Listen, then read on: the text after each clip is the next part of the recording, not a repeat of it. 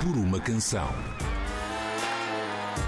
As bandas sonoras do teatro português. Com Mia Tomé. O que vou procurar aqui são lugares de criatividade onde a música e o teatro se cruzaram. Bandas sonoras para o espaço cênico que foram inspiradas pelas supostas palavras de cena. Shakespeare dizia: Bom, vamos mesmo acreditar que foi ele. Se a música é o alimento do amor, não parem de tocar. Deem-me música em excesso, tanta que depois de saciar, mate de náusea o apetite. Para quem o teatro era uma espécie de amor, será que para Shakespeare também a música podia ser objeto de salvação artística? Bom, neste caso de salvação teatral. Ou seja, será que no fundo o que ele nos estava a dizer era: ah, eu escrevo coisas, mas o que eu realmente quero é que vocês encham isto de música para nos arrebentar mais um bocadinho. Enfim, nunca saberemos. Eu não fodi muito com o passado, mas fartando de foder com o futuro. Hoje venho falar-vos da banda sonora do espetáculo Astro Watts, Poesia da Idade do Rock, levado à cena pelas mãos de Gonçalo Amorim, com banda sonora de Paulo Furtado, da Legendary Tiger Man. Um espetáculo que cruzou a música com a poesia, mas que, ironicamente, vai ainda mais longe sobre a sua banda sonora. É que o espetáculo foi literalmente buscar a poesia da idade do rock, ou seja, palavras de Patti Smith, Bob Dylan ou Leonard Cohen, e onde nos parece difícil aqui o processo ser ao contrário, ou seja, inventar música por cima das palavras que já nos eram canção. Eh, normalmente quando começo uh, alguma banda sonora, quer para teatro, quer para cinema, normalmente começo num sítio não musical uh, e que tem a ver muitas das vezes com, com as próprias motivações do, do encenador ou do, ou do, realizador.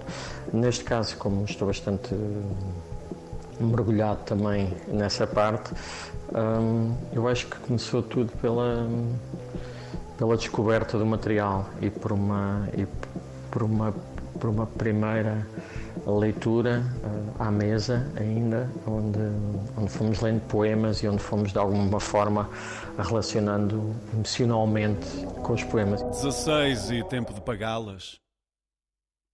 Saquei este trabalho numa fábrica de merda a inspecionar tubagens. 40 horas, 36 dólares por semana. Larguei um cheque, Jack. Está um caloraço aqui. Um calor como no Saara. Um trabalho sonoro com um componente poética de concerto de spoken words. Talvez lhe possamos chamar uma experiência poético-musical. Mas outra coisa que é importante referir é que, para os criadores desta peça, este não é um espetáculo musical. Repito, Astro Watts não é um musical. Tens que Tens que te dar, querida. Tens que descobrir o ritmo interno. Paulo Furtado foi em várias residências artísticas com a equipa de Astro, onde estavam presentes o encenador e os intérpretes. Podemos dizer que esta banda sonora também cresceu no palco dos ensaios. O chefe chega-se e diz: Ei, mana. Aqui neste caso é um bocadinho mais complexo. não é, às vezes é mais simples quando se cria uma, uma banda sonora do zero, quando, quando se criam as canções, um, por um lado.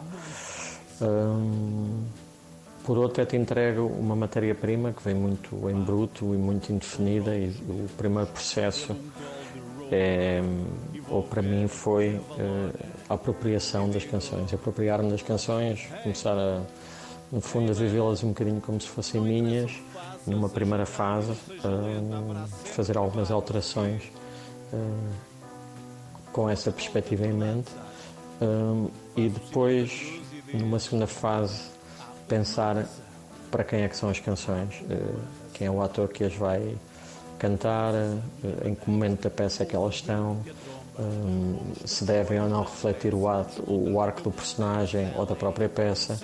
Eh, enfim, perceber em que contexto é que essas canções estão e em que contexto é que vão ser interpretadas e por quem, eh, e tentar de algum modo que naquele momento essa canção uh, ajude a, a tudo o que está a acontecer com a peça.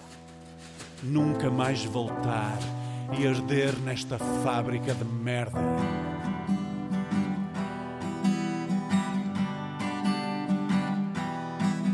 Os atores tiveram também liberdade criativa para pesquisar e explorar alguns instrumentos, sonoridades e formas de usar a voz. É perceptível que o desenho desta banda sonora foi pensado para servir a palavra. A palavra como objeto principal que tinha de ser escutada. Talvez por isso existam sons não tão musicais para que a música possa da melhor maneira servir as emoções. Já referi que muito deste texto, deste espetáculo de teatro, veio de autores do rock como Frank Zappa ou Bob Dylan, mas não posso deixar de parte a curiosidade que tenho em saber qual é a ligação de Paulo Furtado com um destes autores.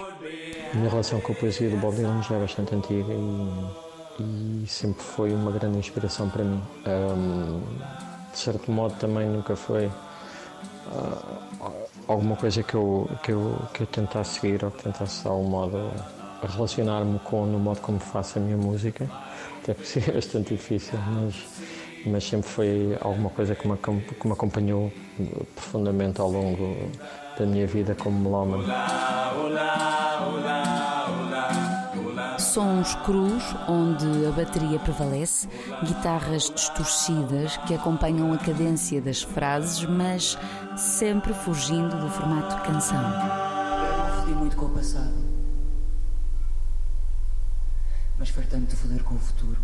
Escutaram a história da banda sonora de Esther Watts ou como compor para palavras que já nasceram com música?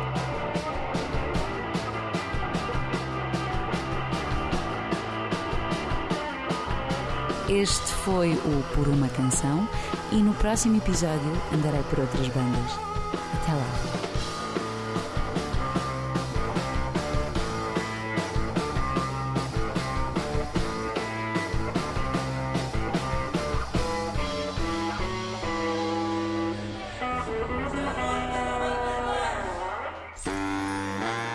Por uma canção. As bandas sonoras do teatro português. Com Mia Tomé.